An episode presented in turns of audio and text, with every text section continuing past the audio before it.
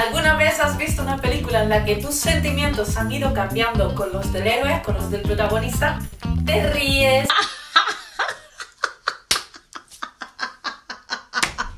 Lloras.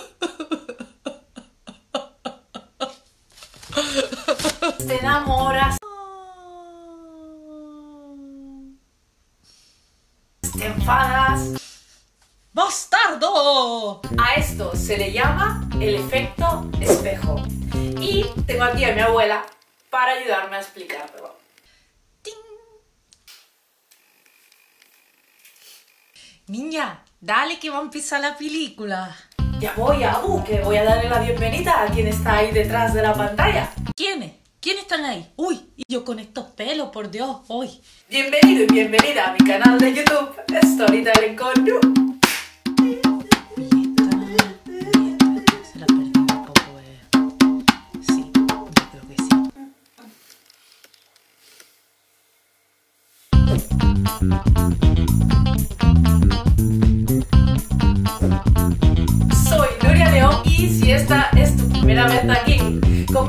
conmigo vas a aprender cómo potenciar tu comunicación de marca aplicando el poder de las historias. No olvides suscribirte y darle a la campanita si no te quieres perder nada, nadita.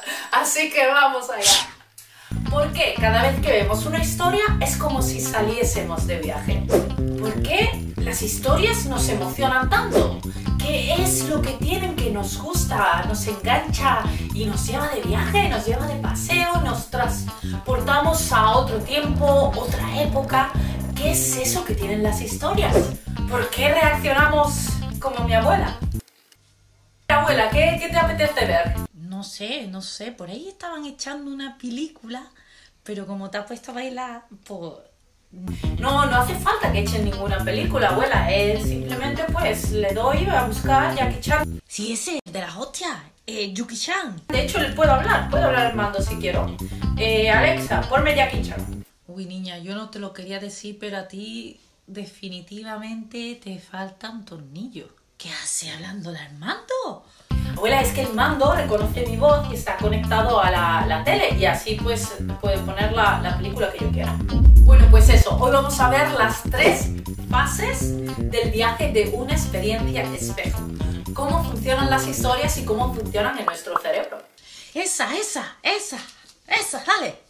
Resulta que Paul Sack, el neurocientífico, descubrió tres sustancias que nuestro cerebro segrega mientras estamos recibiendo una historia. La primera fase de una experiencia espejo, la identificación. Aquí nuestro cerebro está segregando una hormona muy sociable y empática que se llama oxitocina. Ya que bien me cae el Yuki este, el Yuki-chan. Qué buena gente, eh. De verdad. Y llegamos a la fase 2, el cambio subconsciente. Estamos en pleno conflicto. Nuestro cuerpo, nuestro cerebro ha segregado la hormona del estrés, el cortisol. Y nos metemos de lleno en la historia.